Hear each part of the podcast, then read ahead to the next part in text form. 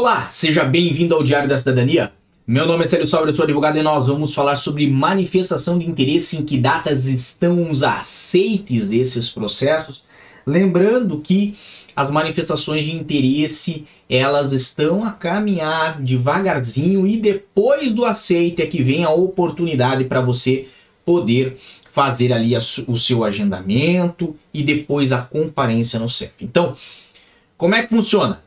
Para quem não conhece esse processo ainda, você primeiro faz a submissão, o cadastro da sua manifestação de interesse. Depois que ela está submetida, você tem que esperar, certo? Espera, espera, espera, espera por mais ou menos dois anos para que ela seja aceita e depois, depois você espera mais um pouco até receber um e-mail do CEF. Inclusive, se você teve a sua manifestação de interesse aceita nos últimos meses, fique atento. Por quê? Porque o CEF com certeza vai começar em breve a disparar os e-mails para informar dos da possibilidade de agendamento. E você tem apenas 10 dias para fazer o agendamento da sua manifestação de interesse e conseguir através da manifestação de interesse aí a sua legalização em Portugal.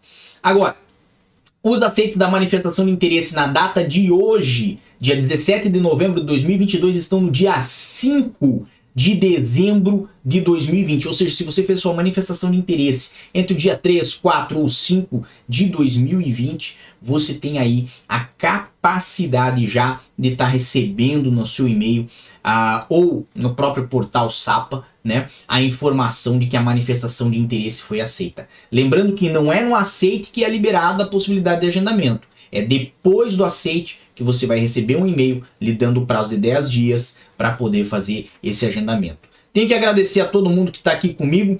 Lembrando que Rafael Fonseca mandou boa noite, torcer um grande abraço aqui de Covilhã. Tá um frio e eu acredito aqui também começou a estirar um pouquinho, mas agora começa aquele tempo bom para tomar um chocolate quente, tomar um chazinho também, tá bom?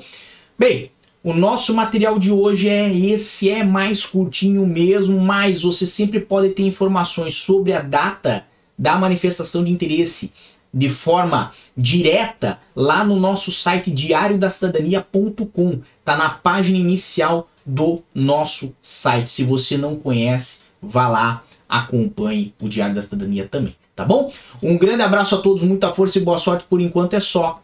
E tchau.